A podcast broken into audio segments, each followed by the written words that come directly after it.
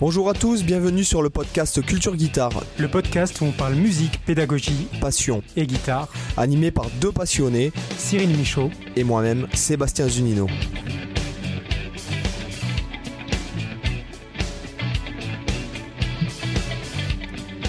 Hola chicos, bienvenidos a todos, ¿qué tal Cyril? Hello, hello. Eh ben écoute, euh, ça va, ça va, ça va bien. Ça va bien je suis, en, je suis en forme, je suis inspiré là. Ah bah super, moi c'est le cas aussi, tu vois. Voilà, c'est le cas Je suis aussi. toujours de bonne humeur quand il y a un podcast de toute façon. Ouais, moi aussi, moi aussi. Voilà, sachant qu'en plus c'est notre marathon du podcast avant Noël, hein Ouais, Hein exactement. C'est ce qu'on appelle, par semaine. alors c'est ce qu'on Ah, appelle maintenant qu'on euh, l'a dit, euh, à On Toulon, euh, quand on est fan de rugby, on appelle ça le, le pas pédé, quoi, tu vois. Tu vois, c'est. tu vois, c'est. Alors, rien contre, hein, c'est pas. allez, Qu'on ne sorte pas que d'homophobie ou quoi que ce soit, hein, c'est l'expression ah, tu toulonnaise. vois hein. les, W- les, les SJW sur le dos là. hein. Voilà, tu vois, c'est c'est, euh, aller au frachant, quoi, tu vois, le pas pédé, Ouais. quoi, tu vois, euh, tu vois, c'est aller dedans, quoi, tu vois, rentrer dedans Ah. et, et cogner dedans, quoi, tu vois. Ah, c'est... bien, on apprend la culture profonde de la France dans ce podcast aussi. un peu de subtilité, merde. Voilà, putain, c'est l'essentiel, merde. donc aujourd'hui, alors après avoir parlé, donc je vous invite à aller euh, school.sebastianzunino.com à rentrer votre email parce qu'il y a énormément de ressources gratuites. Il y a les tablatures, il y a toutes les tablatures de backing track, toutes les tablatures des shorts, toutes les tablatures des leçons de YouTube. Euh, voilà, euh, je vous invite à y aller. Il y a même deux heures de formation gratuite. Vous rentrez votre email, vous allez recevoir un lien pour créer votre compte gratuitement, d'accord? Et euh, voilà, comme ça vous serez prévenu pour la grosse promotion de décembre, la grosse braderie des formations de décembre. Voilà, et il y a des nouvelles formations, notamment euh, dans les semaines à venir. Il va y avoir, enfin peut-être la, sem- la semaine, à- cette semaine, euh, les dieux du rythme, nouvelle formation qui est, euh, selon moi, ma meilleure formation de loin. Voilà, à toi Cyril. Eh ben moi, euh, c'est schoolcyrilmichaud.com. Vous pouvez également vous inscrire. Moi, de mon côté, j'ai fait quelques changements. Euh, si, si vous me suivez depuis quelques temps, vous avez, euh, vous connaissez peut-être ma Rifothèque sur mon site principal. Alors, site principal que je vais un peu laisser de côté. J'ai arrêté de. ça fait déjà plusieurs, au moins deux ans, peut-être que je publie plus d'articles parce que, bah, faut reconnaître qu'aujourd'hui le monde est plus autour de la vidéo et c'est vrai que ça me saoule aussi d'écrire des articles.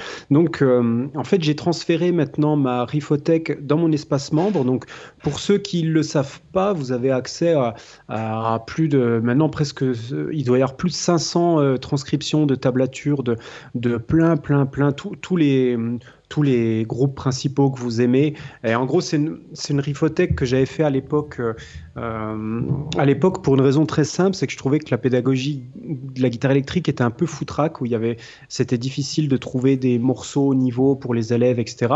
Donc j'ai décidé de faire ma propre rifothèque. Donc vous trouverez en fait euh, sur 12 niveaux de difficulté tous les morceaux que j'ai retranscrits. Donc ça peut être des riffs seulement, ça peut être des fois juste un refrain, des fois juste un couplet ou des fois des morceaux entiers qui sont classés par niveau de difficulté. Donc euh, faut se dire que en gros à, vue de nez, un niveau de difficulté égale une année, sachant que c'est évidemment euh, à vue de nez parce que chacun est unique, chacun avance à son propre rythme.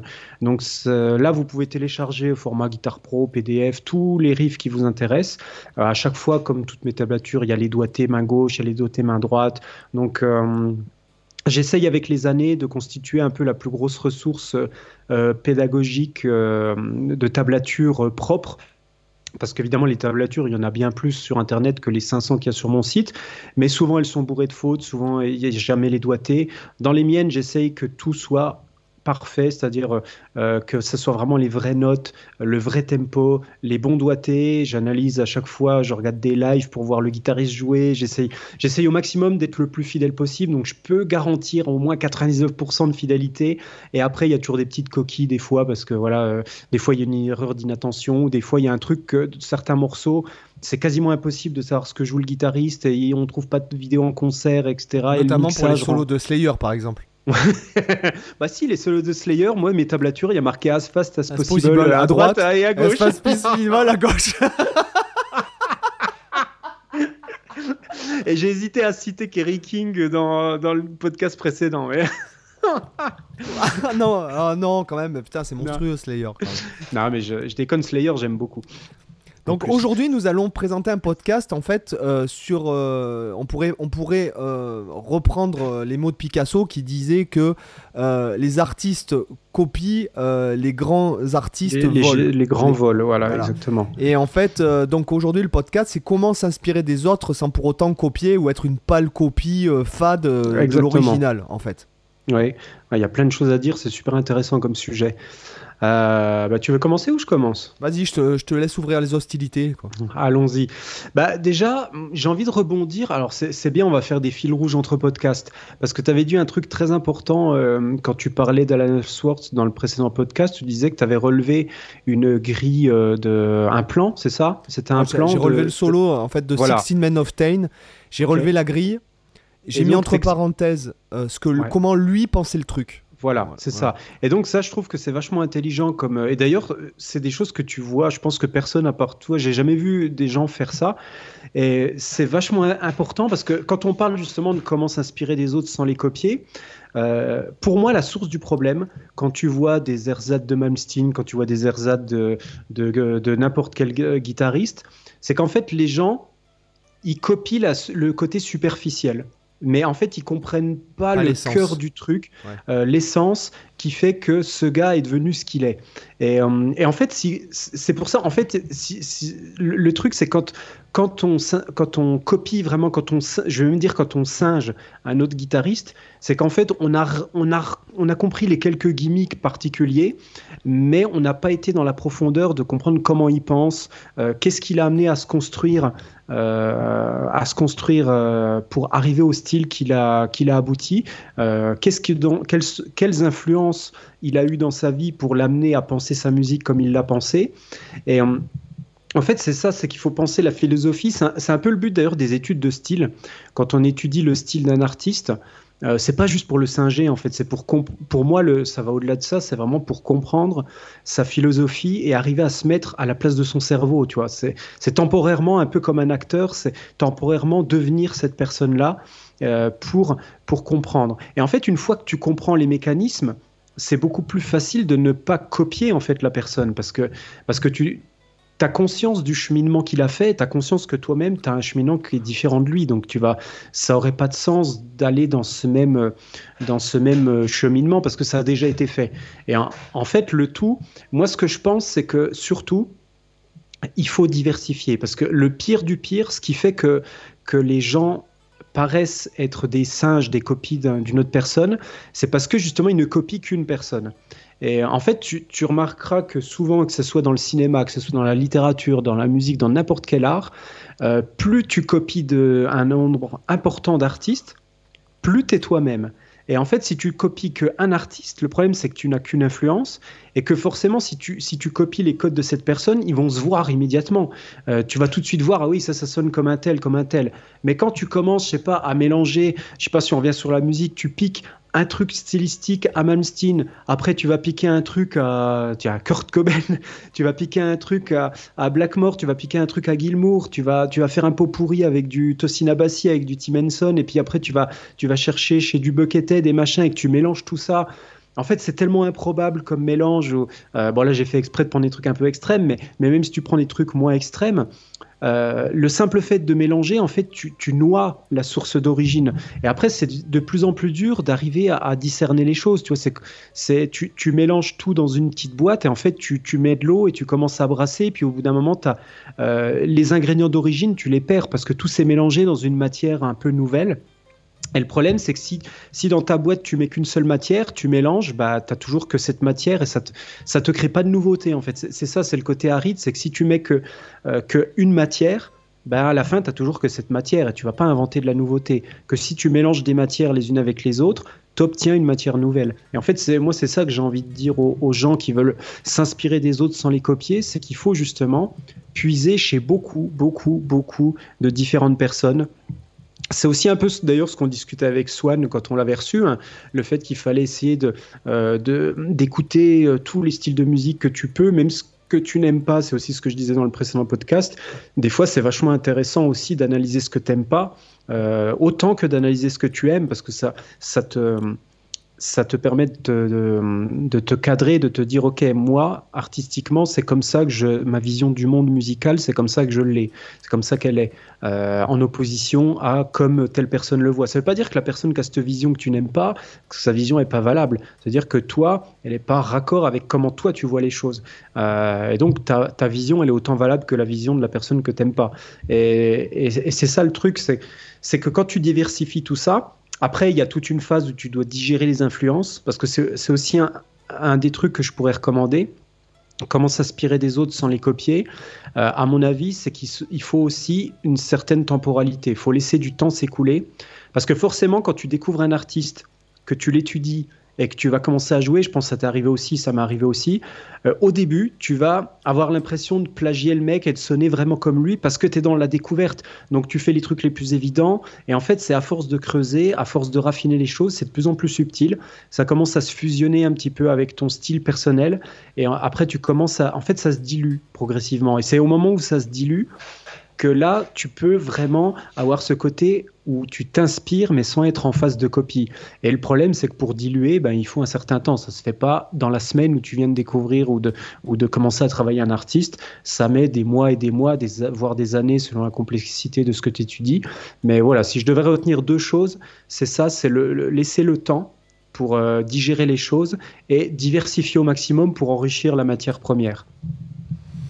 Ah, c'est euh, alors moi je suis plus euh, on va dire peut-être euh, un peu plus terre à terre je suis un peu moins comment dirais toi tu as une vision très artistique du truc mhm. très intellectuel.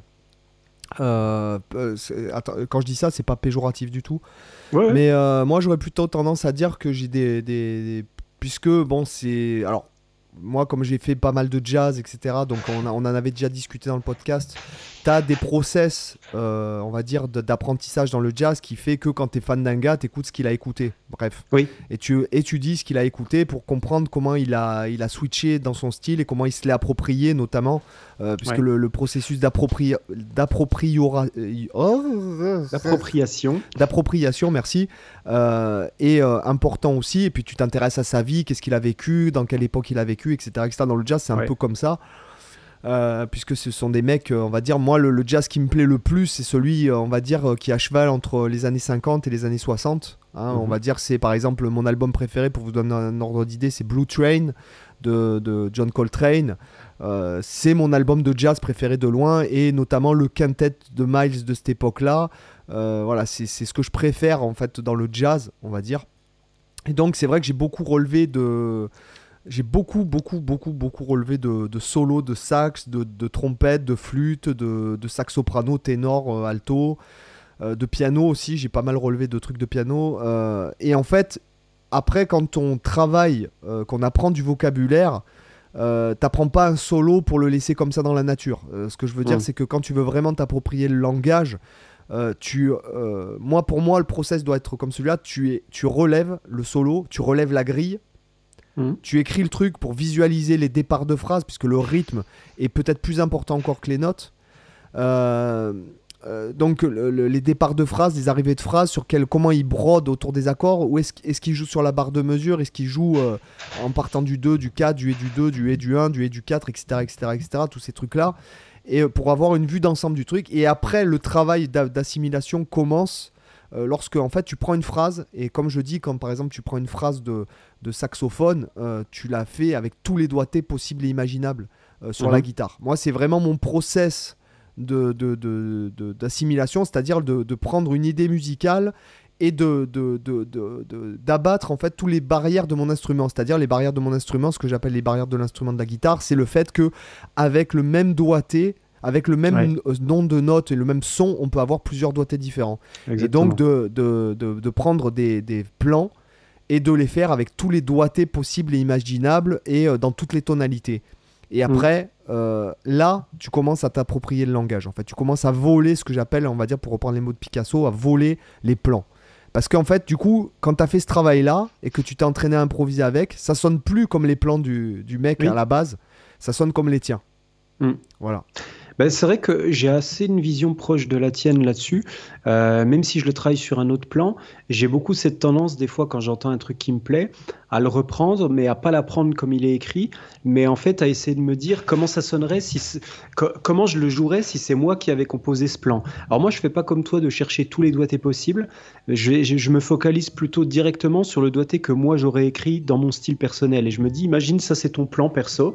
Euh, voilà, tu l'as retranscrit. Bah, maintenant, euh, imagine que c'est le tien. Et euh, par exemple, cette phrase-là, comment tu la jouerais, sur quelle corde, avec quel doigté, avec quel son, etc. Et j'essaie d'imaginer que c'est moi, quoi. Et voilà, je fais juste pas un travail aussi extrême que toi à tester vraiment toutes les combinaisons parce que moi, c'est vrai que je suis assez pragmatique. J'essaye plutôt.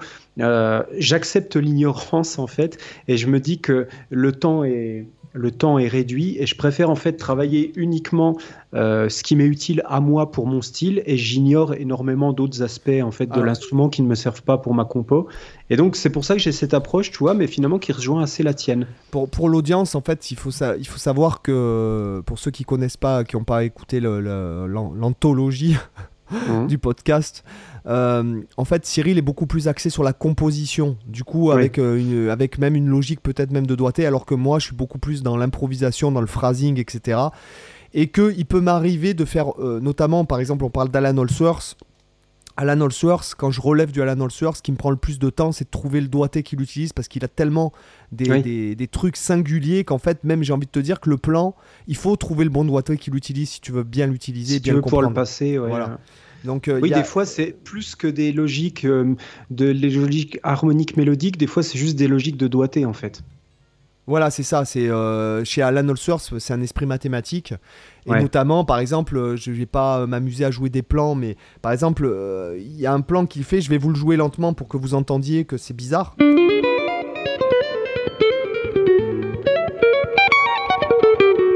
Admettons, d'accord? Donc en mhm. fait, si tu veux, il n'y a, y a aucune logique musicale dans ce plan. C'est simplement de la symétrie qui se décale. en plus, il y a plein de notes répétées sur différentes cordes. Voilà, c'est ça. Voilà. Donc, y a, si tu veux, si jamais euh, tu, tu, essayes d'analyser, si par exemple un saxophoniste veut relever ce plan, il pourra pas. Parce qu'en mm. fait, Alan Allsworth se joue beaucoup avec la symétrie euh, inhérente des gammes, notamment à c'est vraiment idiomatique à la guitare, ça. Voilà, des, gammes ton par ton, la symétrie des gammes diminuées, euh, la symétrie aussi des, modes à transposition limitée de Messiaen, et il place ça dans des phrasings out, là notamment, pour ceux que ça intéresse. Si je peux être sur un si mineur, et en fait là je vais en fait extrapoler sur le si mineur.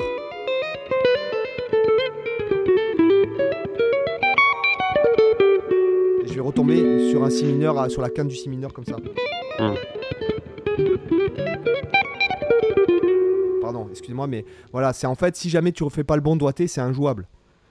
Notamment ce plan-là à relever, euh, ça m'a pris. Euh, alors à relever, euh, si tu veux, tu t'entends que c'est diminué chromatique, mais tu te dis putain. Et en fait, il y a vraiment une logique de doigté en fait.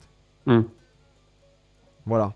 C'est donc c'est le seul cas de guitariste que je connaisse où il faut vraiment, il y a vraiment ce truc-là de, de, le doigté important. Euh, tu vois, par exemple, euh, si, jamais tu, joues un plan blues, que tu fasses. Euh,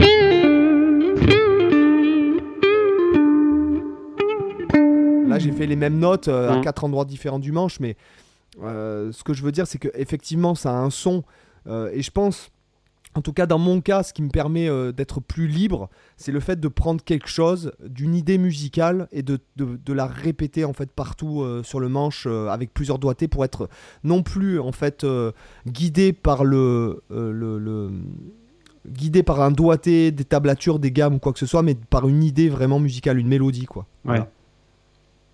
ce qui peut être intéressant aussi pour s'inspirer des autres sans copier, c'est des fois de prendre quelque chose qui est hum, qui est vraiment une marque de fabrique du guitariste dont on souhaite s'inspirer. Donc vraiment le truc où si tu le joues, euh, instantanément tu, tu sais d'où ça vient. Et en fait de partir de ça, et en fait de s'en servir comme matière première pour composer un morceau ou pour improviser.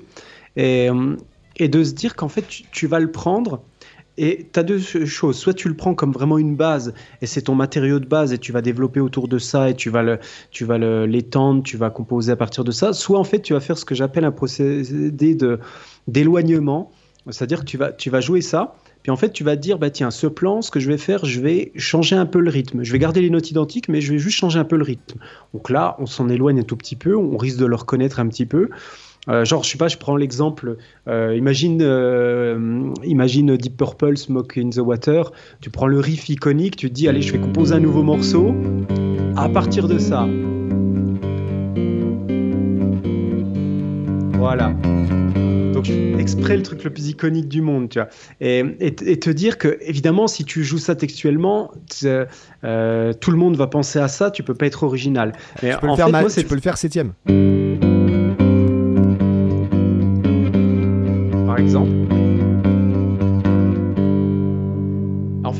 But, si tu veux, c'est de prendre ça comme un jeu, c'est de te dire, ça, c'est tellement identifiable que si je le joue tel quel, tout le monde va me griller. Et en fait, ton but, c'est d'arriver à composer quelque chose avec ça, mais en t'éloignant suffisamment pour que plus personne ne reconnaisse la source d'origine. Donc là, en fait, tu fais ça par étapes, euh, un peu comme une dilution du truc d'origine. C'est-à-dire, par exemple, bah voilà, comme tu viens de donner l'exemple, par exemple, tu l'harmonises différemment. Euh, après, tu commences à changer, par exemple, un peu le rythme pour casser le, côté mémorable euh, de la rythmique. Après, tu commences à casser, par exemple, le registre. Tu vas, au lieu de le jouer dans le grave, tu vas transposer ça dans l'extrême aigu. Alors, tu peux vraiment faire un truc genre. Euh,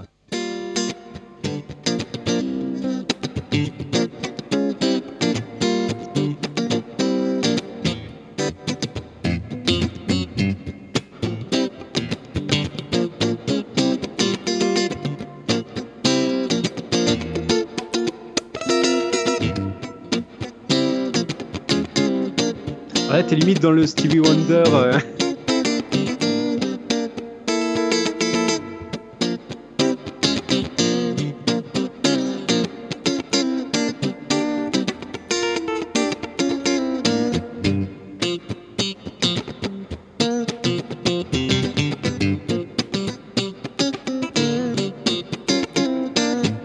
Ouais, après on peut broder, oui, un mélanger avec Superstition et bon, Superstition c'est euh, c'est pas ça, c'est plutôt. Euh, non, c'est pas Superstition auquel je pensais, c'est l'autre euh, hyper connu. pam, pam, pam, pam, pam, pam, pam. C'est l'autre super connu. Ah, comment il s'appelle ce morceau, bordel? Bon, je sais plus, mais. De, Stevie Wonder? Non, c'est de James Brown. Ah, tu parles de. Oui, mais alors du coup, ça serait plutôt. Voilà, c'est ça ça. Bah, excusez-moi, je le joue très mal, c'est plutôt.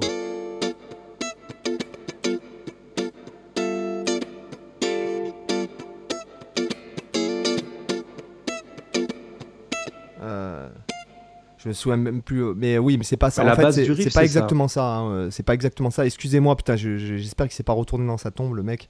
Il m'aurait brûlé vivant si j'avais été son musicien là. Mais euh, c'est un truc particulier, ce truc, c'est mi-binaire, mi-ternaire. Enfin bon, bref, sait pas un truc sur James Brown, mais oui, oui.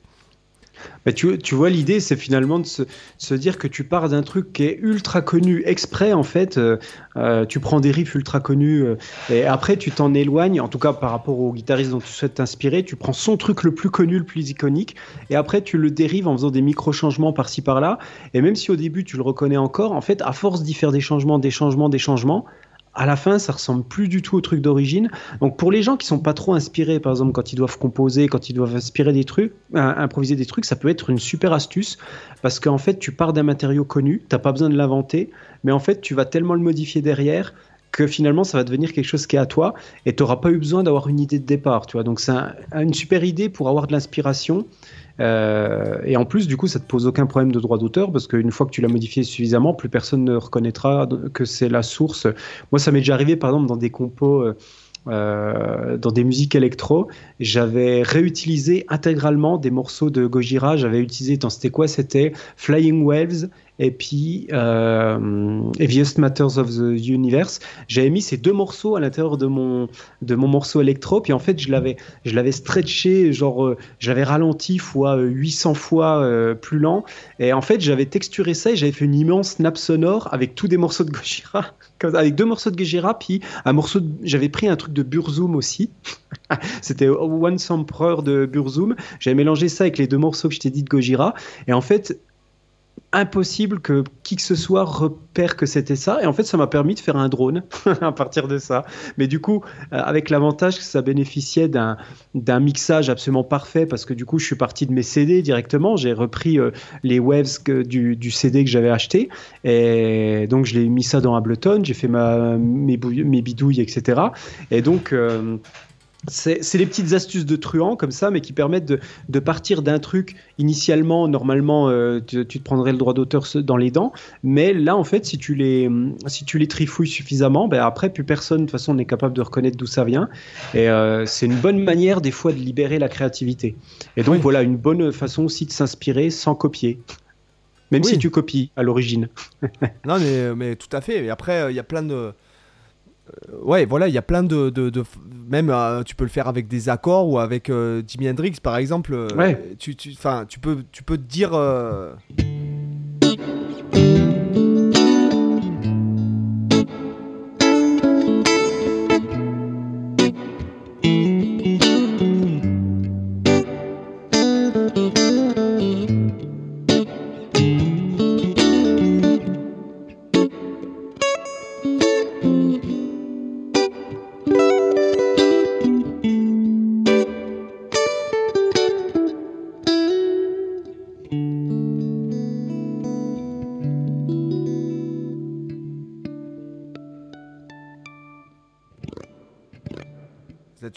Le style du gars en fait. Bien sûr, exactement. Tu peux, tu peux effectivement t'inspirer, euh, copier son phrasé, mais en l'appliquant sur ta propre musique. Effectivement, c'est pas que copier la musique, euh, tu as tout à fait raison. Et tu peux aussi parfois te dire, tu prends, je sais pas, par exemple, un morceau qui contient une grille d'accords qui te plaît, et en fait, tu tu reprends textuellement cette grille d'accords, mais tu vires la mélodie d'origine, puis tu essayes de faire ta propre mélodie par-dessus. Ou alors tu prends une mélodie qui te plaît, tu la réharmonises à ta sauce. Bah, de toute façon, comme je le, je le dis souvent, la musique, c'est le format de la musique qui a changé. La musique, elle n'a pas des masses changé, puisque les progressions que tu trouvais chez Bach. Bah, de toute façon, euh, tu les trouves chez Justin Timberlake. Euh. Toutes les progressions d'accords du monde ont déjà été faites, euh, toutes les gammes ont déjà été utilisées. Euh, de, toute façon, c'est pas là où tu vas être original en fait. C'est ce que je dis constamment à mes étudiants en compo, c'est que je, euh, ils me disent ah je, je, je, sais pas trop, j'arrive pas à trouver de progression d'accord. Quand je trouve une progression d'accord, ça sonne un peu comme ce que j'ai déjà entendu. Mais je lui dis mais c'est normal. De toute façon, tu pourras jamais être original juste avec une grille d'accord. Une grille d'accord, ça vaut rien. Ça dépend après de comment tu la mets en œuvre. Hein. Et c'est ça qui compte. C'est toutes les étapes que tu fais derrière.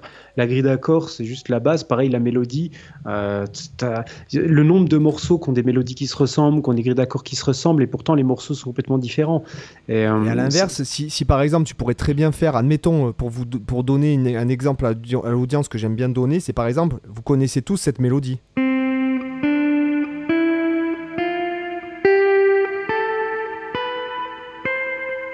D'accord? La mélodie, elle est tellement puissante dans l'oreille, mais tu peux changer.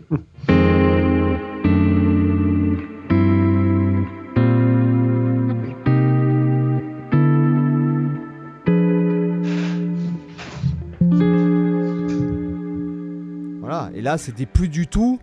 Oui. Euh, c'était plus du tout euh, ce qu'on connaît tous, quoi. Je veux dire, bien sûr. du coup, ça s'est totalement transformé. Et à l'inverse, tu la recolorises différemment. Voilà, et tu, peux même, par exemple, prendre une grille d'accords. Il suffit que tu fasses, admettons.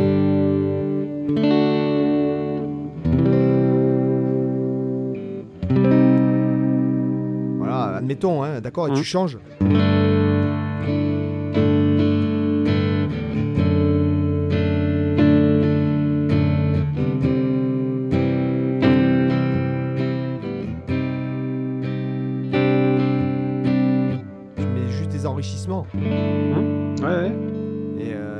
hein. changes. change la mélodie au niveau des droits d'auteur, parce que les gens vont me demander euh, machin truc, mais au niveau des droits d'auteur, les, progressions d'accords ne sont pas copyrightées.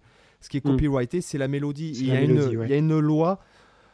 Au niveau du plagiat, en fait, c'est 7 mesures. Euh, non, il faut. Euh, ta mélodie, elle peut faire 7 Je crois qu'elle peut faire 7 mesures ou 7 notes consécutives maximum. voilà, il y a un truc comme ça. Voilà, identique. Je crois que c'est 7 mesures, 7 mesures et 7 7 mesures, ça me paraît beaucoup. Mais pas pour la mélodie, cette mesure, c'est pour ah l'arrangement. Oui, ok, d'accord, oui. Enfin, je ne saurais plus vous le sortir, mais c'est une loi au niveau de. Oui, effectivement, il y a ça officiel, Ouais. ouais. Ouais, parce qu'à un moment donné, tu peux pas copyrighter euh, non plus euh, absolument tout. euh. Sinon, Euh. t'as No Woman No Cry, euh, c'est. euh,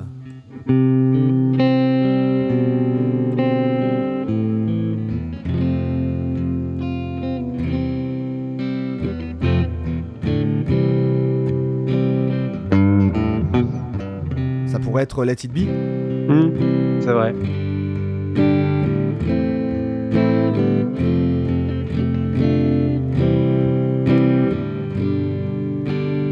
euh, Ça peut être C'est vrai que c'est très proche. Ça peut être. euh, Alors, euh, attendez, je vais essayer de vous le jouer avec. euh, Avec les extensions. Là, ça, le fa il va piquer. Je vais le chercher à l'octave. Voilà, ça c'est euh, With or Without You. Ça peut être Mhm. euh, 50 000 tubes euh, Ouais. connus et tout. Enfin, je veux dire, euh, il y a plein de. de- euh, Cette grille là, c'est 1, 5, 6, 4. euh, elle est utilisée euh, à foison, quoi. Oui, bah, c'est la fameuse grille euh, euh, de quatre accords populaires. Je sais plus, il y avait, je sais plus, il y avait une vidéo YouTube que j'avais vue d'un d'un mec qui reprenait ça, mais je crois qu'il le faisait avec la, la grille de Pachelbel, tu sais, le canon de Pachelbel.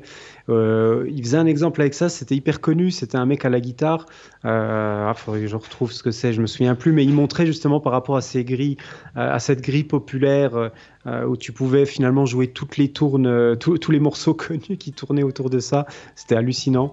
Donc il y a quelques trucs qui reviennent tout le temps, c'est clair, c'est ce que c'est ce que je disais. As les, les grilles d'accords, voilà, tout a été fait. Et après, c'est justement l'intérêt, c'est de trouver comment toi tu vas euh, faire les choses différemment, parce que finalement, quand tu prends dans le cinéma ou la littérature, bah, ils ont le même problème. Toutes les histoires, euh, toutes les grandes thématiques ont déjà été faites. Après, c'est simplement, en fait, tout le monde ressasse les mêmes thématiques, mais juste avec un angle différent.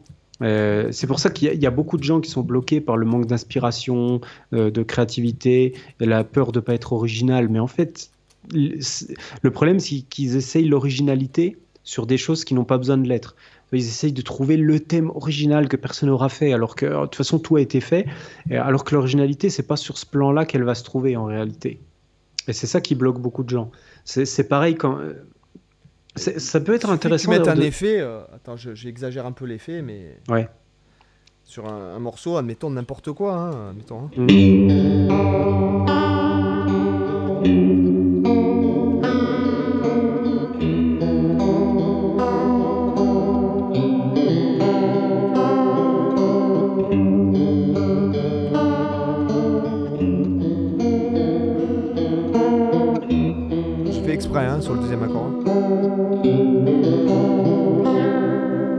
Il suffit que tu changes un peu l'effet, que tu mettes une reverb ou que tu mettes un truc, ça change totalement le, son de la chanson. Le feeling, ouais, complètement. De toute façon, ça se joue sur tellement de paramètres entre le rythme, entre le, choix des accords, entre le, tempo, les enrichissements, la mélodie que tu mets, par-dessus, l'instrumentation, c'est-à-dire le choix des instruments qui vont jouer, euh, bah, après tout l'arrangement, l'orchestration que tu vas faire. euh, et encore, j'oublie plein de trucs, la dynamique, le timbre, euh, qu'est-ce qu'il pourrait y avoir encore? Ça, bah, le, oui, voilà, le, le groove, le style même dans lequel tu te places, si tu, c'est courant aussi de réinterpréter par exemple un morceau qui était, qui était par exemple pop, de le réinterpréter en mode métal ou en mode reggae ou, ou un morceau qui était reggae, de le réintégrer en, en style, euh, je sais pas, en style électro ou tu vois, de- t'as as souvent ces remixes justement, ces façons de faire un Ouais, remixer peux- dans ouais, un autre genre, les morceau, hein. hybridations. et- Oui, voilà, après ça change complètement le morceau.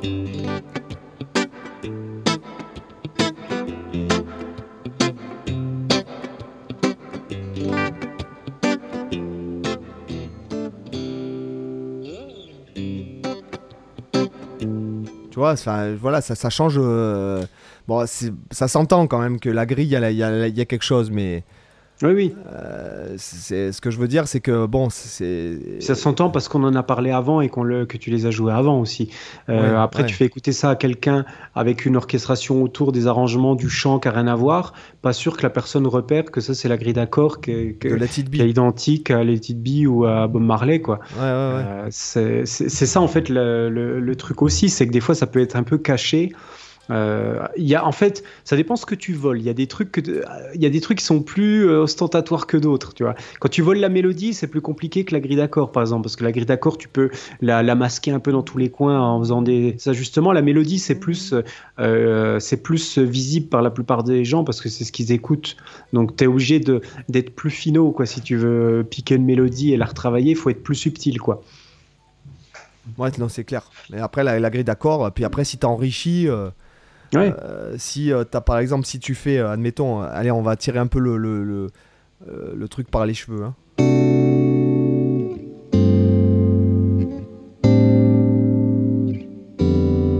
Là, la basse, c'est la même. Hein. Mmh. D'accord?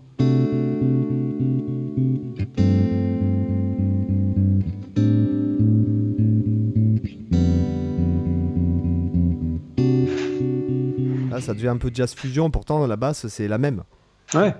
ce, qui est ce qui est intéressant des fois aussi, c'est c'est de reprendre les codes d'un justement d'un artiste dont on veut s'inspirer et d'essayer de le décontextualiser pour le replacer dans un autre contexte. Par exemple, je sais pas, tu prends un, exemple où, par exemple tu as un gratteux que tu aimes bien, puis tu vois que essentiellement la plupart de ses morceaux il les fait toujours dans les mêmes modes. Je sais pas, il est souvent en, en lydien puis euh, ou mixolydien, puis après euh, je sais pas en mineur il est souvent sur du dorien. Bah, de se dire bah tiens je vais prendre un de ces morceaux puis je vais voir ce que ça donne si je le faisais en phrygien au lieu de le faire en dorien ou de le faire en ionien au lieu de le faire en lydien, etc. Et euh, ça peut être aussi un moyen de s'éloigner, de le moduler autrement et de voir comment, comment ça rend. Alors, euh, après, c'est un peu casse-gueule des fois, tu es obligé vraiment de changer la grille parce que les, les cadences, etc., vont pas être les mêmes en fonction des modes, forcément, parce qu'en fonction de tout à l'accord diminué, ça, tu peux pas faire le même type de cadence ou de choses comme ça, mais tu es obligé de revoir un peu la grille, mais malgré tout, rien que pour la mélodie, ça peut être intéressant des fois euh, de prendre une mélodie et puis de la faire dans tous les modes. Tu prends la même mélodie, tu la transposes dans tous les modes. Euh, alors des fois, tu vas avoir des mélodies très proches. moi, je l'ai déjà fait sur des trucs que j'aimais bien. Voilà, je prends la mélodie qui était dans peu importe le mode d'origine, je le fous dans tous les autres modes, puis je vois comment elle sonne. Et des fois, tu obtiens des trucs qui sont intéressants. Euh, alors quand tu le fais de manière purement textuelle, enfin purement mathématique, c'est-à-dire sans prendre la tête avec est-ce qu'on on écrirait cette mélodie comme ça dans ce mode-là, tu obtiens des fois des résultats qui n'ont aucun sens, tu vois, où tu sens que ça, on ferait jamais cet enchaînement d'intervalles euh, ou cet enchaînement mélodique dans ce mode-là, mais euh, pour pour des questions de test comme ça, de voir comment ça sonnerait, c'est intéressant parce que des fois tu vas repiquer des petits bouts de phrases par-ci par-là de la mélodie en disant bah tiens dans ce mode-là, cet enchaînement de 3-4 notes, il sonne super bien, je l'aurais pas imaginé. Et moi je fonctionne, je sais énormément comme ça. Alors comme tu disais, moi je suis quelqu'un qui est très peu spontané, qui est beaucoup dans l'intellect. Donc en fait c'est pour ça que je suis plus dans la compo que l'improvisation par exemple. Et moi je suis beaucoup dans cette approche-là de, de, toujours faire avec des trucs un peu, euh, tu vois, soit mathématiques Pourtant, je suis très peu bon en, logique, en mathématiques, en tout ça, mais j'ai une pensée très mathématique, très carrée comme ça. C'est assez bizarre. Mais euh, j'aime beaucoup faire ce genre de truc, tu vois, détourner en me disant, bah tiens, qu'est-ce que ça ferait si tu le faisais comme ça? Puis j'aime bien appliquer comme ça des sortes de règles, euh, de détournement, de trucs comme ça.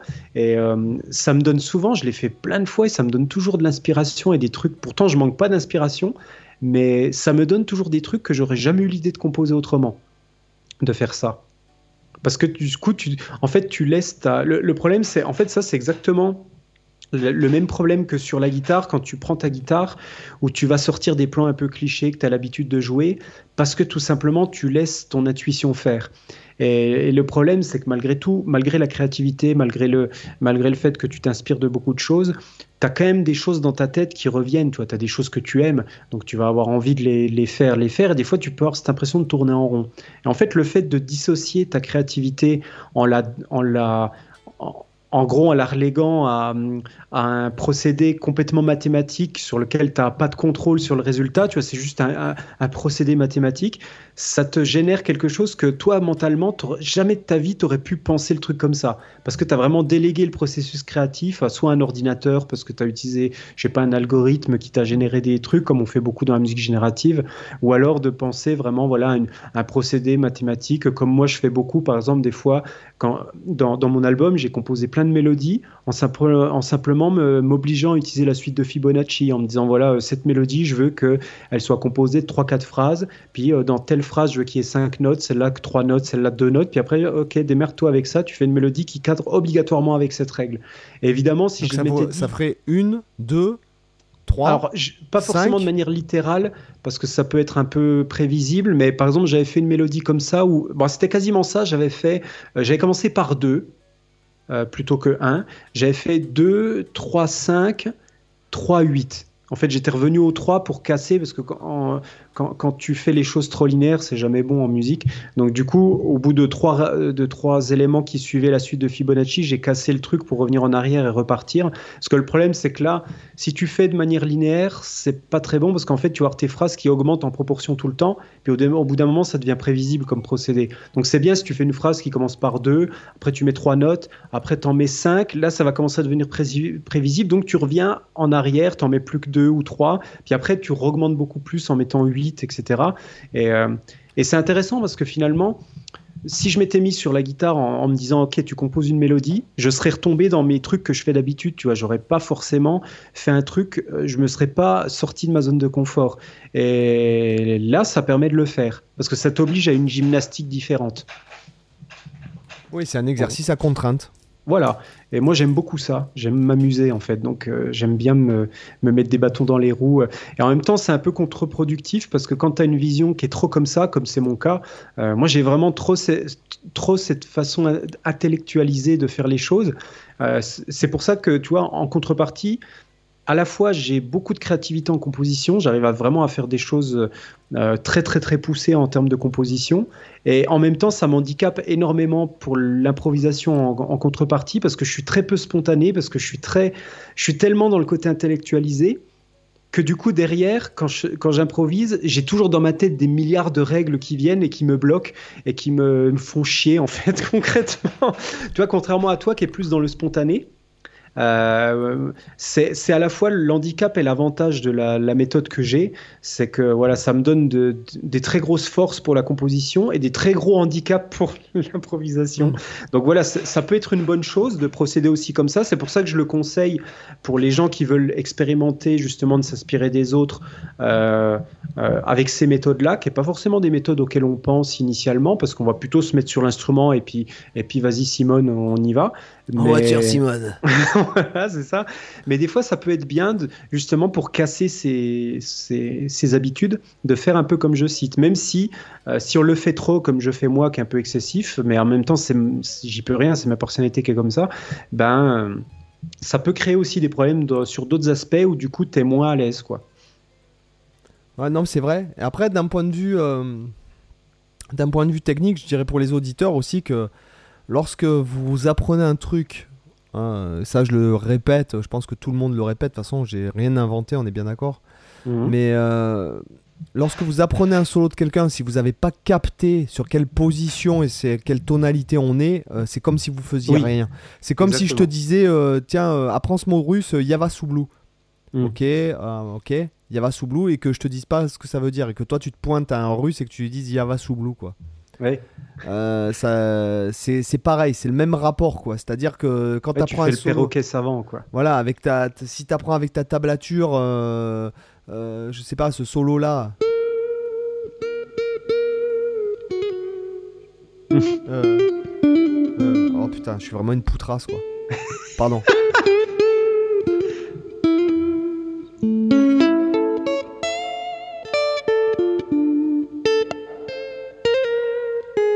que tu sais pas que t'es en ré mineur. Ouais. euh, que- Super morceau au passage. euh, C'est vrai qu'on parle pas, on parle pas souvent de Knopfler et de- d'Ailleurs Strait, mais putain, Sultan of Swing. euh, un- à chaque fois que j'écoute ce morceau, les solos, ça me tue sur place. Il a un toucher que, que j'adore. Ah mais là, je joue mal.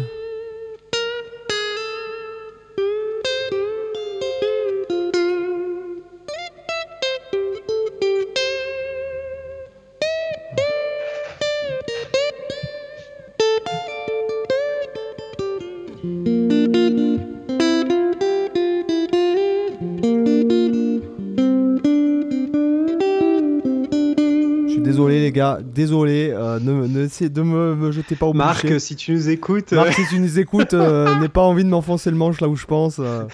Mais, mais voilà, en fait, que par exemple, quand tu- vous apprenez ce solo, il faut savoir ça. Là, on est en, euh, en fait, on est en ré mineur là.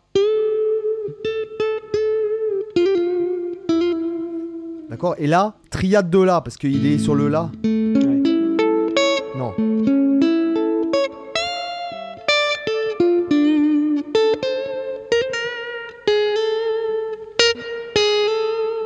Là, en module, euh, là, il passe. Euh, Fa. Euh, pardon. Euh, après, c'est quoi Triade de Do.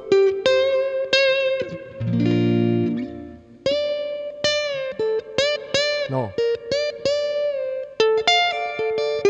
Merde. Mais là, c'est. D'accord. Euh, non.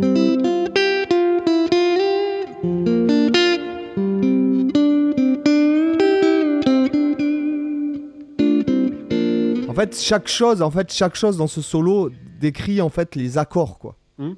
Chaque chose est construite sur pile poil sur les accords. Donc C'est- si j'ai- c'est une pensée plus harmonique que mélodique. voilà, c'est ça. Ouais, exactement. Et c'est vrai que ce solo, il est particulièrement bon dans le sens où tu sens que ça, tu pourrais le chanter, euh, tu, pourras, tu pourrais le chanter, ça rendrait super bien aussi. Euh, Il y a un côté, un phrasé vraiment très naturel où tu entends que chaque phrase, c'est vraiment, c'est vraiment des phrases qui racontent une histoire en fait. Ouais, ouais, c'est vrai. Et puis il y a le côté. euh, c'est ce que, par exemple, quand j'écoute Nos Fleurs, moi, ce qui m'in- ce qui m'intrigue, c'est vraiment son. C'est vraiment exagéré le vibrato. Ouais.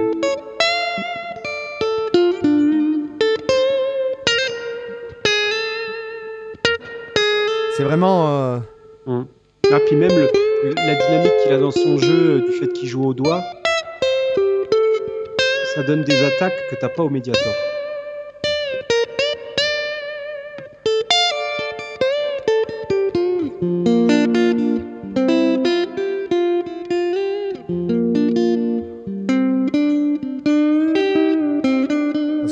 Influencé country. Ouais. Ouais, ouais. Non, moi, c'est son vibrato. Parce que vraiment, le vibrato, c'est un truc que je travaille en ce moment. Là. Je me, je me, Mm. Genre, je me mets une note.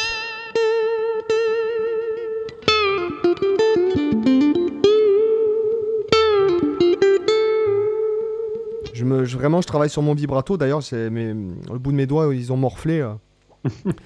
Mais voilà, enfin, par exemple, là, on- là, si jamais quand tu apprends ce solo, t'as pas appris la grille d'accords et t'as pas repéré euh, les, les- les notes qu'il joue par rapport aux accords, Mm. euh, ça sert à rien, quoi. Là, tu Ouais, peux ouais. pas t'en resservir. Tu, tu, tu... En même temps, tu dis ça, mais c'est exactement la même logique quand tu apprends un riff, quand tu apprends une progression d'accords, quand tu apprends quoi que ce soit, en fait. Si tu mets pas ça en relation avec la théorie qui est derrière, finalement, tu apprends 50% des choses, quoi.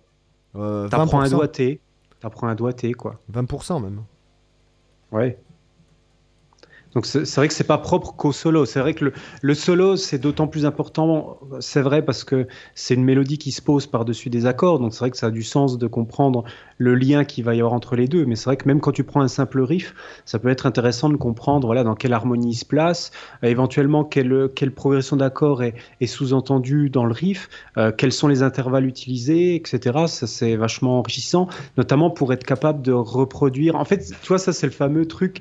Euh, le fameux débat, alors pas le débat euh, euh, technique versus feeling, mais le débat théorie versus feeling qui m'insupporte tout autant, où de- je vois constamment ça, depuis toute ma vie de musicien, j'ai vu ce genre de débat absurde sur les forums et dans- même dans la vraie vie, de mecs qui disent ah ouais non mais moi je veux pas apprendre la théorie, ça va, ça va, ça va, ça va casser mon feeling, tu Et comprends? maintenant, ça atterrit Ah. sur YouTube et. euh, Voilà. Et, Alors et- que- et ça mène, excuse-moi, petite parenthèse un peu punchline, mais ça mène Ouais. à des vidéos du genre euh, je joue de la guitare avec ma bite, euh, ça tourne mal, lol. On est bien d'accord, Cyril C'est ça. Voilà, je veux dire, euh, on en vient à l'absurdité totale, euh, on en vient au Club Dorothée, au, on- le Cyril Hanouna de la guitare bientôt, quoi.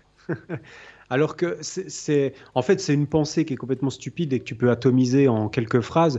C'est que, en fait, euh, quelqu'un qui te sort un truc comme ça, tu, lui dis que de, toute façon, le problème qu'il a, c'est que, ok, il veut, il veut faire au feeling. Très bien, il n'y a pas de problème. Il y a des gens qui font euh, au feeling. Le problème qui se pose, c'est qu'imagine à un moment donné, tu fais quelque chose où tu dis ah ça c'est ça c'est génial ça sonne super bien ça me plaît par magie tu as réussi totalement au feeling sans aucune connaissance à faire un truc qui sonne bien Qu'est-ce qui se passe? Le problème, tu n'as pas de théorie. Tu, donc, en fait, tu es incapable de comprendre pourquoi ça sonne bien, première chose, et tu es incapable de le reproduire vu que tu n'as aucune connaissance théorique, tu sais pas qu'est-ce qui est derrière. Donc, c'est comme si tu avais construit par accident une super maison et bah, du coup, tu es incapable d'en reproduire une deuxième parce que tu sais même pas comment tu as fait pour arriver à ce résultat. Donc, tu pas capable de refaire le procédé. Et la même chose, quand tu fais des trucs de merde, tu même pas capable de comprendre pourquoi c'est de la merde et tu pas capable de comprendre comment faire pour pas que ce soit de la merde. Donc, en fait, dans les deux cas, tu te fais couillonner. Donc, euh, Après, il y, a un truc, il y a un rapport. Euh, il y a un rapport, si tu veux, qui, qui, je trouve, qui aussi fait que quand tu quand t'entends les choses, en fait, elles passent naturellement aussi. Hum. Euh, par exemple, prenons, euh, je sais pas moi, il euh, y, a des choses, par exemple, quand, quand ça sonne faux, mais quand c'est censé sonner faux, par exemple, si je faisais, je sais pas moi, une phrase au pif, vraiment, que je fasse par exemple là-dessus, pour vous mettre le son dans l'oreille.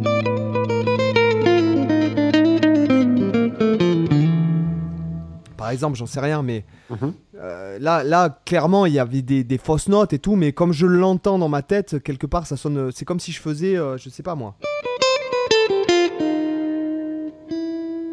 Enfin, tu vois, je, tombe sur une fausse note et j'insiste dessus. Hmm c'est comme si je faisais. Mais ça fait un effet un peu sensible, euh, tonique, sensible tonique, quoi, tension résolution finalement. D'ailleurs, ce plan-là, je vous le dis de suite, tu sais à qui je l'ai piqué?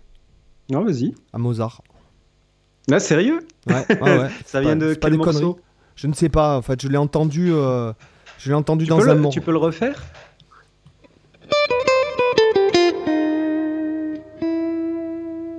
Ça me... j'arrive pas à remettre, mais, mais euh, c'est intéressant. Euh, voilà, je l'ai piqué à Mozart. et en plus, il y, a eu, y a eu comme un... J'en parlais avec un pote il y a des années de ça, et on écoutait mm. justement Mozart et tout. Je lui avais fait cette phrase euh, juste avant qu'il mette Mozart, justement. Et je lui dis, ah bah tu, tu vois, c'est là que je l'ai prise. Mm. Mais je ne saurais pas dire l'œuvre, en fait. Ouais, ouais. Mais euh, voilà, ce que je veux dire, c'est que des fois, de, le fait de tomber sur une, une fausse note.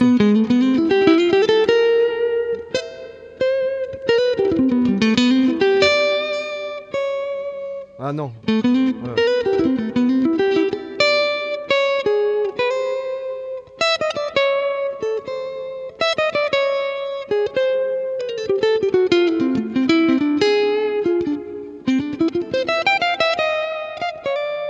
Enfin, ce que je veux dire, c'est que ça rajoute un peu de, de, piment ou de coriandre ou de, de cannelle ou de, de cumin à ton plat. c'est même pas réellement des, des, fausses notes parce que c'est finalement c'est ce qu'on appelle euh, tout ce qui est appoggiature, retard, etc. C'est que c'est des dissonances intentionnelles qui vont créer une tension temporaire avant que tu la résolves sur une vraie note de l'accord, par exemple. Oui, c'est comme si tu euh, jouais, admettons.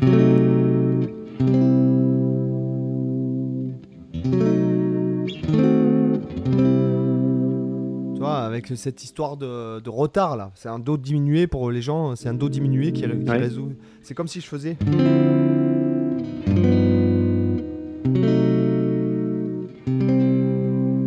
Ah, le, do à la fin, il, vaut mieux faire celui-là à la fin, il sonnera mieux, ou celui-là. Mais euh, ce que je veux dire, c'est que il y a, plein de. Enfin, moi, je Bon, c'est sûr, si tu joues ça sur euh, Wonderwall, Oasis, euh, hmm. ça va pas le faire, quoi. Il faut. faut... Ou ça, c'est vraiment toi de téléphone, ça va.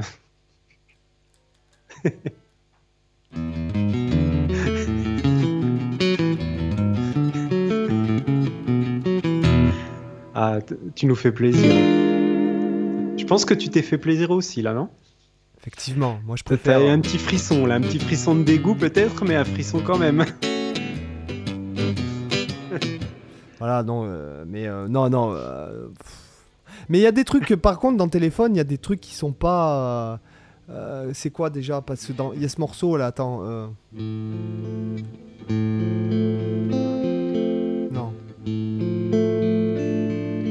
Il y a un morceau qui enchaîne où il y a une cadence plagale mineure. Non, c'est ça. Ah oui, c'est ça. Désolé, ma guitare est.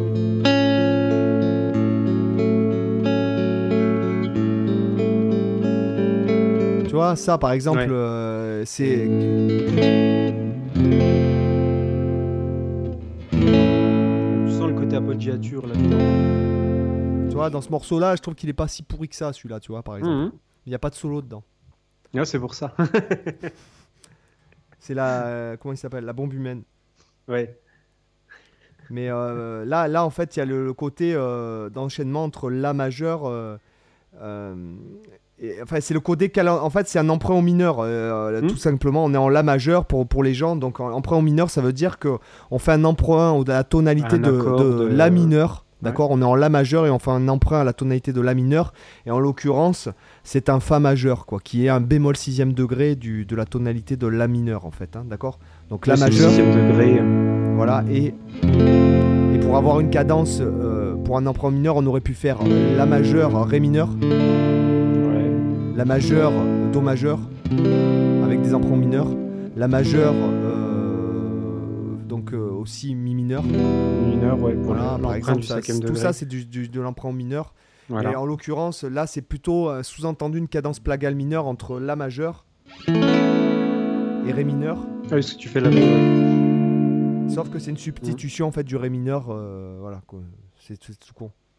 Du Ré majeur, tu parles Non, non, du Ré mineur, Fa Ouais. majeur. Ah, de l'emprunt, oui, ok. C'est la substitution de ré- c'est la substitution diatonique de ré mineur fa majeur en fait Mhm. au niveau euh, harmonie si on pousse le truc un peu. Ouais, ouais.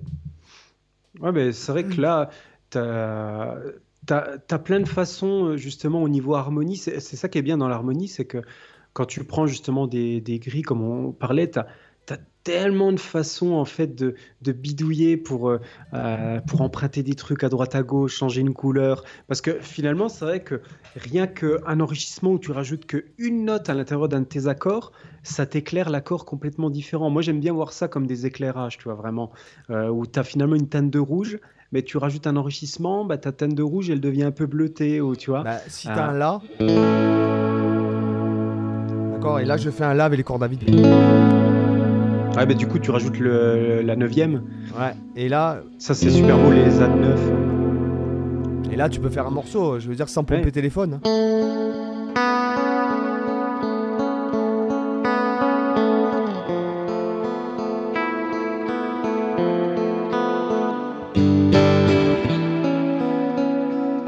Et là je- j'ai mon prochain backing track.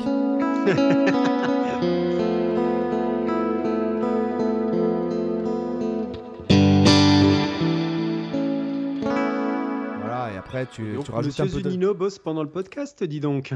Ah bah depuis tout à l'heure, euh, parce qu'il faut dire à l'audience qu'en fait... Est-ce qu'il vous dit pas en douce, il est en train d'enregistrer tous ces, tous ces backing tracks depuis tout à l'heure J'ai fait des tablatures, mais depuis tout à l'heure, en fait, c'est le deuxième. po- Là, là il faut qu'on dise à l'audience que ça fait pratiquement 4 heures que nous enregistrons des podcasts.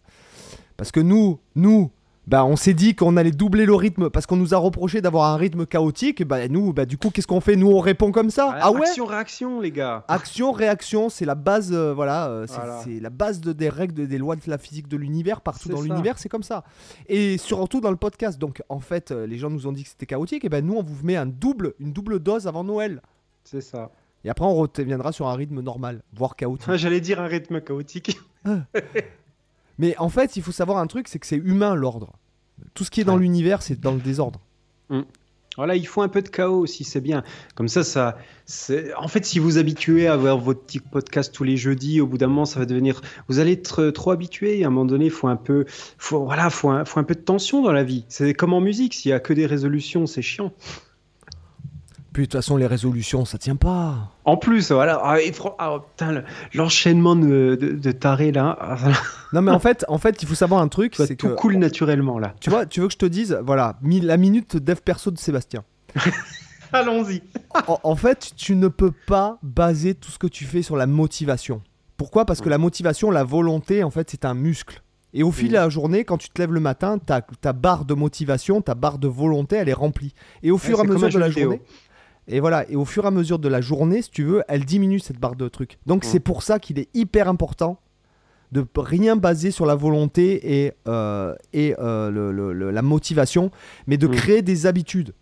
Ouais, des rituels. Voilà, c'est ça. C'est qu'en fait, le jour où ta barre de motivation elle est à zéro quand tu te lèves, comme ça peut arriver, Mm. ben, ton, ton habitude fait que du coup, tu fais les choses.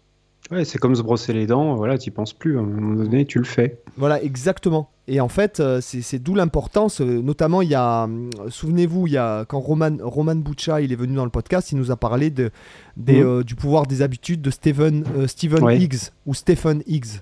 Euh, je sais plus euh, exactement, mais bon, enfin, je l'ai lu le bouquin. Et c'est pour ça il a, il faut mettre en place des habitudes. Il faut en mettre en place des rituels, etc. etc. Et l'humain a besoin de ça. euh, l'humain moderne a besoin de ça, en fait. Mm. Voilà. La minute, pas, la minute dev perso de Sébastien elle est terminée. C'est bien, ça va devenir une institution du podcast aussi. Et du, du coup, par rapport à l'inspiration, alors est-ce que tu as d'au- d'autres idées à nous suggérer euh, pour s'inspirer des autres sans les copier? Au niveau de l'inspiration, euh, je dirais que ça peut être intéressant voilà, de, de- de reprendre euh, pour un peu faire une synthèse plutôt, parce qu'il n'y a pas 36. euh, comme on en a déjà parlé, pour moi, le syndrome de la page blanche, il n'existe pas. Il faut juste Oui. forcer un peu la créativité, et puis quitte à, à- à- à dévier sur autre chose et, et- et froisser la feuille, la jeter et Mhm. repartir sur tru- le truc, c'est que il faut pas rester devant la page blanche, même s'il faut balancer trois notes, un riff. euh, Par exemple, je pense au- notamment, je vais bientôt sortir une formation en fait que euh, basée sur justement ça, la créativité, comment créer Mhm. euh, des morceaux, etc., comment s'inspirer et tout, qui va s'appeler Guitare Créativité, qui devrait sortir en janvier, je pense. Enfin, j'espère parce qu'elle va être euh, pareil assez fournie au niveau pédago parce que bon, c'est quand même réfléchi. Mais j'ai envie de vous dire que des fois, bah, juste de, de partir, même, même de, de, de, une note, quoi, de, faire juste. euh,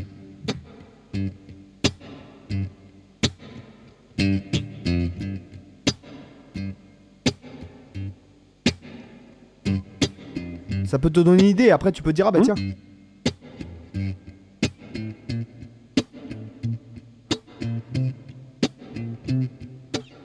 Ah bah tiens, et si je mettais un accord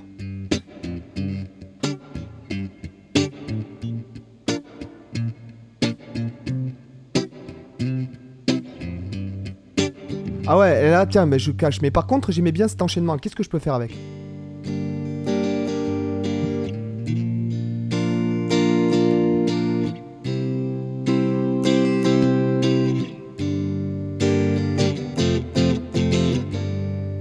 Alors, euh, ben non, mais je change le rythme. Il nous fait une nouvelle backing track en douce là.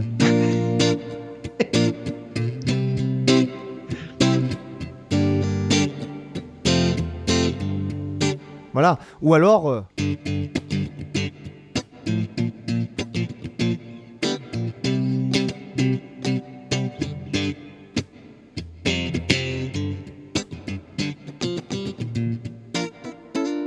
Voilà. Ce que je veux dire, c'est que. euh, c'est- c'est- c'est- il y a- y a- en fait, il faut forcer la créativité Oui. et décliner le truc. Et peut-être que ça va finir en mode. euh, pour, pour faire euh, une dédicace à Cyril qui adore ce style de musique.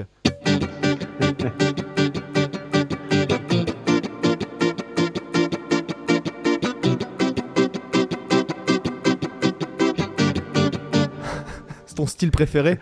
Essuyé un peu le, le vomi au coin de ma bouche euh, est-ce qu'après tu le remets dans ta bouche? Oh bah oui, rien ne se perd. Tout se transforme Voilà.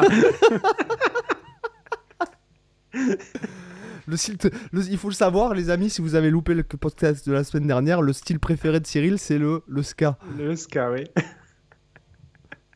Mais euh, donc voilà, et après, il y a, il y a même, même, par exemple, euh, sans parler de ça, après le changer, le truc, faire.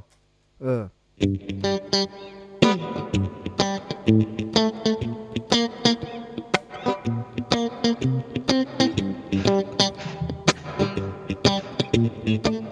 je vais mettre après que des accords majeurs, admettons.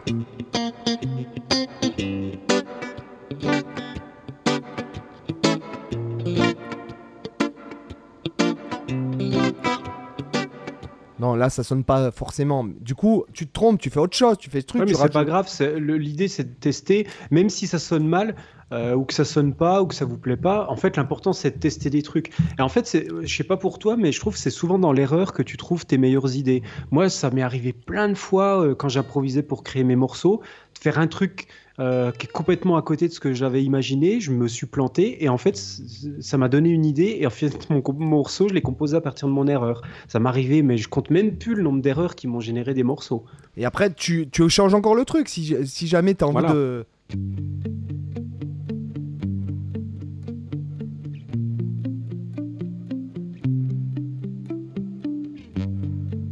Là, j'ai changé aussi la mesure.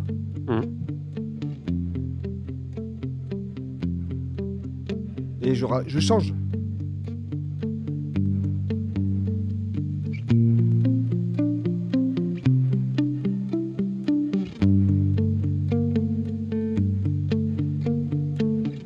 Et après ça, du coup, tu te dis ah mais tiens, mais peut-être que je peux mettre euh, admettons, attends, je vais essayer de attends, je vais essayer de le faire. 1 2 3 4.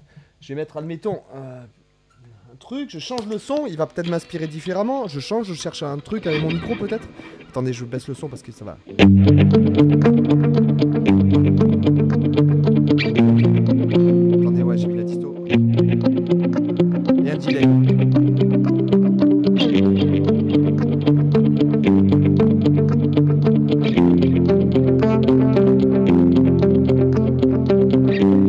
Voilà ce que je veux dire. Là, j'ai rajouté le delay à la, la croche, à la noire pointée.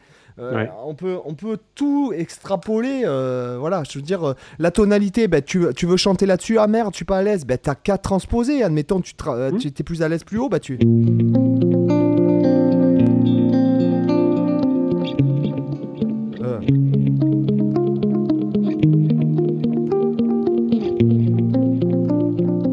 Donc là, on est en si bémol, do bémol, non, pardon, ré bémol, euh, et après mi bémol. Par exemple, voilà, il y a, y a un million de trucs à faire, et même des fois, tu sors ta gratte acoustique. euh, tu, tu- tu peux faire autre chose complètement. Tu peux changer totalement la rythmique et puis tu la même chose.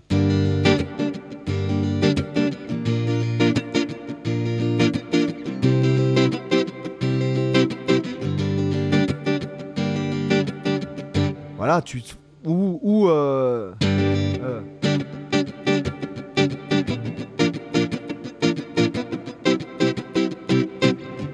en 12-8 ou, euh, ou halftime shuffle, euh, enfin ou groovy ou j'en sais rien.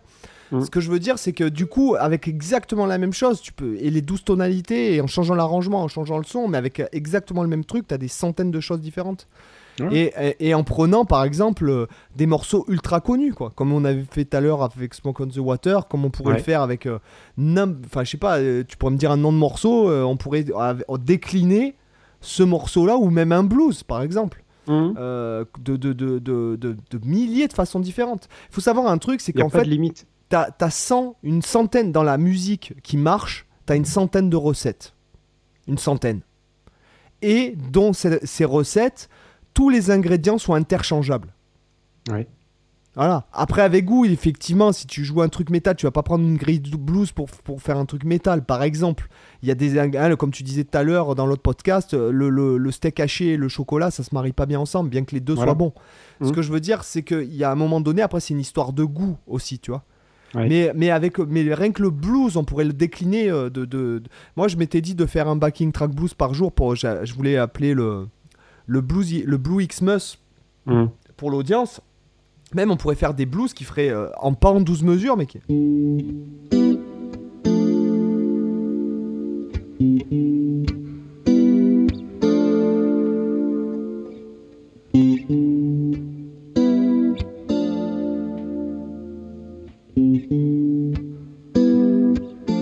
Un son un peu bizarre, un peu avec un rimshot. Après, la batterie aussi, les, instruments que tu vas utiliser, si tu vas mettre un peu d'orgue, plusieurs types d'orgue sont possibles. Euh, ce que je veux dire, il y, a, y a plein de. Rien qu'avec un blues, on pourrait faire. euh, voilà, le blues, tu peux changer la grille aussi. Tu peux faire, bon, euh, premier degré, quatrième degré, premier degré. Admettons si je veux un blues mineur, et après, soit cinquième degré, quatrième degré, premier degré, cinquième degré, septième. Mais tu pourrais aussi bien faire.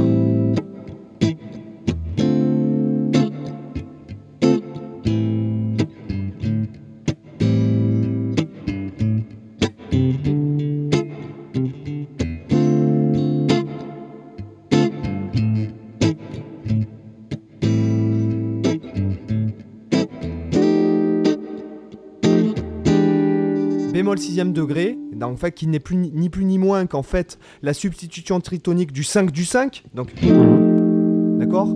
Cinquième degré.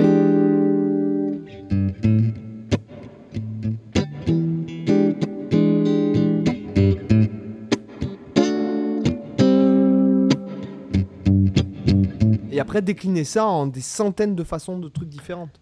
Oui, avec les substitutions, tu peux aller loin. Rien, que, bah, c'est vrai que quand tu prends la, la grille blues, même si ça se base sur une simple cadence, rien que les, les 3 degrés, 1, 4, 5, tu peux les substituer. Euh, je sais pas, par exemple, quand tu en fin de grille blues, tu es sur, sur ton 5-4, ça tu peux le substituer par un 3-2, voire par un, si tu veux être un peu, un peu velu, par un 7, euh, un 7-6 par exemple, même avec le diminué, tu vois. Vu que c'est des accords qui sont ultra proches. Euh, parce qu'en en fait, finalement, il faut, faut se dire, les auditeurs, que n'importe quel accord dans une tonalité, on peut le substituer par le degré qui se situe deux crans après. Donc le troisième degré, il peut substituer avec le 1 et le 5, le 5 peut substituer avec le 3 et le 7, le 4 avec le 2 et le 6, etc. C'est des accords qui ont en fait la plus forte proximité possible, c'est-à-dire qu'ils ont deux notes communes sur les trois. Ça s'appelle, euh, d'un point de vue euh, purement technique, ça s'appelle la substitution diatonique. Ouais, exactement, c'est ça. Voilà, mais ce que je veux dire, oui, voilà, après, après stylistiquement parlant, mais après tu peux aussi, t'es pas obligé de, ton blues, admettons, euh, tu peux avoir les blues soul aussi, par exemple, euh, mhm. euh, ou ton blues, t'es pas obligé de le faire en 12 mesures, tu peux le faire en 16 mesures en faisant, quand quand t'arrives là.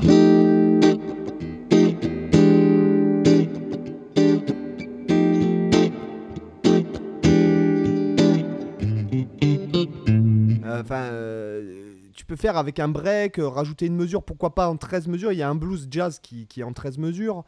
Euh, Après, tu peux même partir de la structure en elle-même et appliquer cette structure dans un autre genre musical, par exemple, aussi. Tu vois, pas seulement prendre le blues et te dire je vais changer la structure, mais prendre carrément la structure euh, d'origine et la mettre dans un genre qui est habituellement pas avec ce type de structure. Ça peut des fois donner aussi des trucs intéressants. Est-ce que vous connaissez ce morceau? Alors attendez, il faut que je m'en souvienne.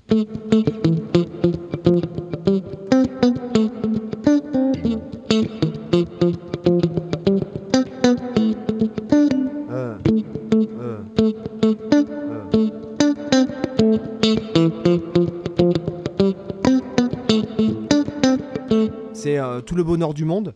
Le mmh. couple. Alors, euh, c'est intéressant cette anecdote. Le couplet est en 13 mesures. Tout le bonheur du monde. De, ah Je ne sais plus le nom du groupe qui fait ça. Ça, c'est intéressant. Et, le, et en fait, parce qu'à la base, le morceau s'appelait Tout le malheur du monde. C'est pour ça qu'ils avaient ah. fait un couplet en 13 mesures. Et la maison de disque leur a dit non, non, les gars, c'est le tube de l'album, donc vous me changez ça. C'est un peu comme Yesterday des Beatles où le couplet est en 7 mesures. Voilà, c'est ça. Un truc pas du tout habituel. Et ça passe crème.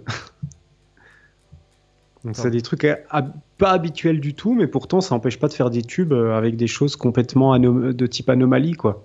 Ce serait que le standard c'est normalement 8 euh, ou 12 en tout cas des multiples de 4, donc 4, 8, 12, 16, 20, etc. La plupart des, des morceaux sont composés comme ça. Euh, on va dire 99% du temps, c'est ce qu'on rencontre. Quoi. Donc c'est vrai que le 13, le 10, le, le 7, le 9, c'est des choses pas habituelles et qu'on rencontre plutôt généralement pour des petites transitions.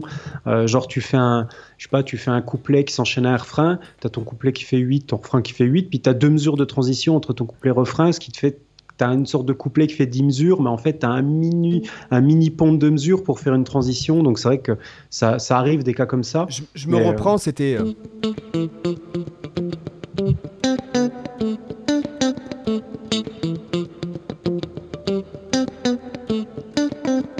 voilà, c'était ça en fait. C'est sympa comme riff, faudrait que je leur pique pour ma rifothèque ça. Je vais me le, je vais me je vais me le noter là. là. J'aime bien ce genre de riff. Ouais, là il est bien ce cocotte.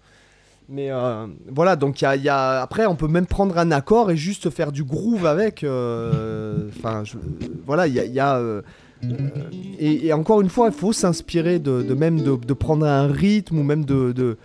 tu pourrais t'inspirer de James Brown sans pour autant le pomper, quoi. Enfin, mm. clairement, quoi. De, par exemple, on parlait, c'était tout à l'heure qu'on parlait de James Brown? Ouais. même ça, T'es pas obligé de reprendre parce que lui il voulait ça parce que c'était un ensemble, il y avait des cuivres et tout, mais hmm. euh, si jamais tu dois le jouer, tu peux faire. Euh,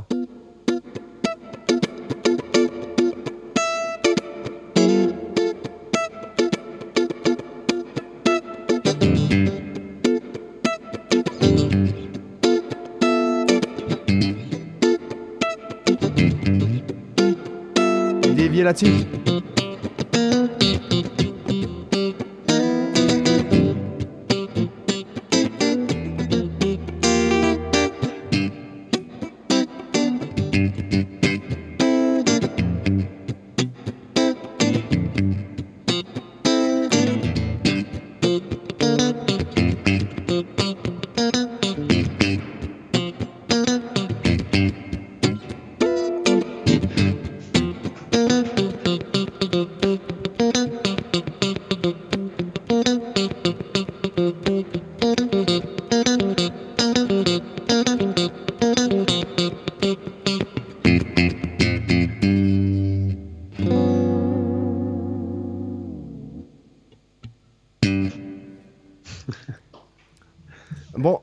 Pense qu'il est l'heure de la section lifestyle, non? Euh, bah écoute, euh, ouais, qui, qui se lance? Je crois que j'avais commencé. Non, c'est toi qui avais commencé la dernière fois, je sais plus, bon, on s'en fout. Ouais, on s'en fout. ouais.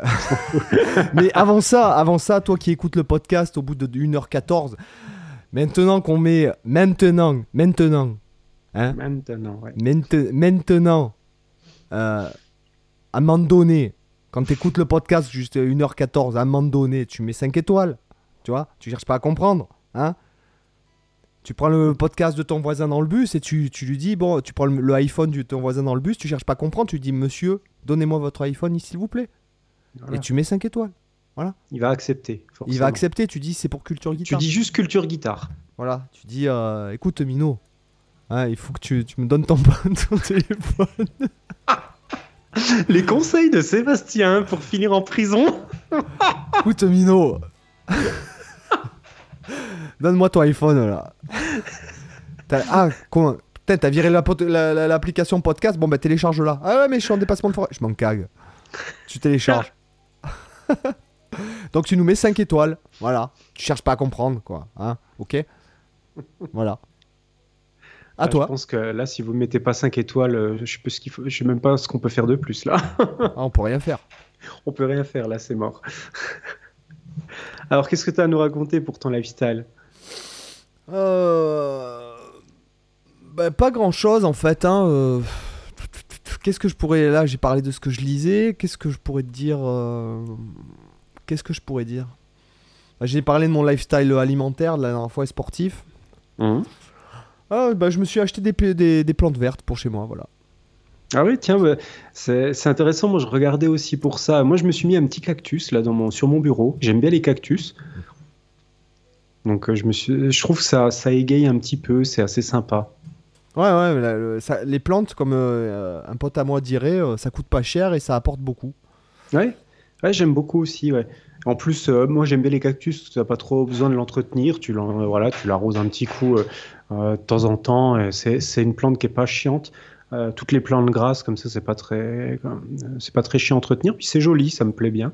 Ça apporte un peu de verdure. C'est quand tu es beaucoup dans ton bureau euh, avec des écrans, c'est vrai que c'est sympa d'avoir un peu de, un peu de nature à l'intérieur. Ah, c'est vrai que les écrans, les ondes et tout. Non, mais c'est vrai que c'est. Et je crois que les plantes, en plus, c'est bon pour. Quand il y a beaucoup d'ondes dans une maison, parce que clairement, moi, quand je, quand je me connecte, par exemple, si je clique sur l'icône Wi-Fi de, mon, de mon bureau, là, et que je regarde les autres réseaux, euh, la liste, euh, il y a. euh, oh, putain, au moins 50, euh, 50 réseaux, quoi. Facile. Puis quand tu as, quand t'as plein de plantes chez toi, il y a souvent Robert aussi.